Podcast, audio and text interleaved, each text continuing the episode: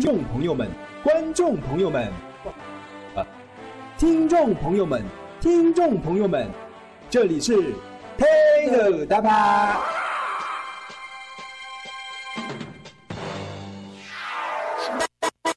叫我是爱买的女孩。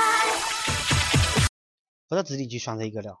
这本来是光棍们自豪的一个节日，哪晓得现在万个大病人成了四万里要拍下这儿的一个领路神灵。一项调查数据显示，在数日日志准备投身网购热潮的网友中，女性这样帮之七十一。于是她的老公就找到了，为了防止自己的女儿血拼双十一，普通青年会打开女儿的淘宝账户，点开购物车，点下删除键；二十青年会偷女儿的银行卡、信用卡、IC、IP、IC 卡、所有卡，然后直接准备扣手表；而高智商青年呢，则在十号的晚上十点钟之后打开女儿的网银和支付宝，输入三次错误密码，才上门。随后做完此类执行时，再打开女安的这个网银和支付宝，输入限制储户密码，这句上面，你就知足了。不要问是哪个，请叫我雷锋。这条地方都在防止尾巴之后，九万的男人们好样万人的十万。哪晓得不等多长时间，另一条地方都在却遭反击。该位女士注意，双十一当天，如果你此转打开购物网站，采购物没准备支付时，发现支付宝后万一日前之间如果二弄人家说死掉，怎么办？请不要惊慌，货到付款切记这一回合老婆赢了报废支付宝网银行不通那我们就全部文字的看着呗。去年在网上一个姓徐的工程师出了很早下个请假条老婆手上有不少天猫京东的团购十一月十一号请假一天家里看到老婆房子被压请领导批准这一回主管经理也来作证主管在家里让批复准了的不过当领导的要批评你一下啊老婆花点钱正常诶随后经理也亲自通知准假还不玩此一个子，有组织家庭户猫，网传有的公司就看不出来啊。省脑部科技公司发了一份通知，称监管公司慎重考虑后决定选择以反假一天。这条尾巴一经发出，好呀网友真是羡慕之如恨啊，甚至有的网友就说，希望将十一月十一号视为法定交易。如果变成法定交易，肯定比黄金周还有刺激消费。为了反正都不被交，老公们真是辛苦了。三个月有之，二日发出通告案，称二日系统已经取得了选择一的注册商标。经过阿里巴巴集团授权，天猫就双十一的商标享有专用权，受法律保护。其他任何人的使用行为都是商标侵权行为。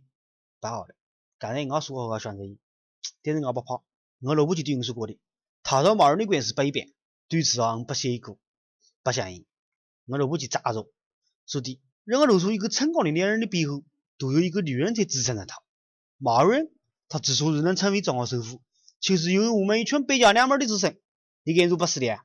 哎，你娶的根本不是老婆，是龙头婆啊！我是一个自制力很强的人，在强大的友好感，我都不为所动。看到新日日久的五十寸的四 K 高清电视，吃贼，我本出手。瑞士表五 G，熬着。A 的是的限量球鞋四 G，我还是不曾买。连三 G 放的羽绒服我都一一忍着。你必须要时刻保持清醒的头脑，不能因为一时的冲动而去消费。现在上去帮这种信仰成为这里了。没钱，某一天的零点零分，某个小区十栋高层人人灯火通明，家家都亮着灯。那是一个寂静又明亮的晚上，不得电视后一样的嘈杂声，而不得护士吵架干仗的声音。只有手表哒哒哒的响声。小区苦闷的村长爷，把这一切都忘了，想了好长时间，定了一个人，最终他决定关掉小区的总电站。你觉得逃避小区的住会不会三日有你选择啊？那一天就是二零一三年的十一月十一号。而搿你聊呢没聊放在田里一个星期手机持续充满电加上这个充电宝备用为了确保网络畅通手机升级为四 g 网络的抢购。有网友则表示已经提前一周调整了生物钟并且积极的锻炼身体备战双十一。双十一是一群都市上的狂欢但也是快递员的噩梦网上有这么一个段子一个快递员突然之间老板打电话边打边哭老板啊我是真的什么啊？没有买卖就没有伤害。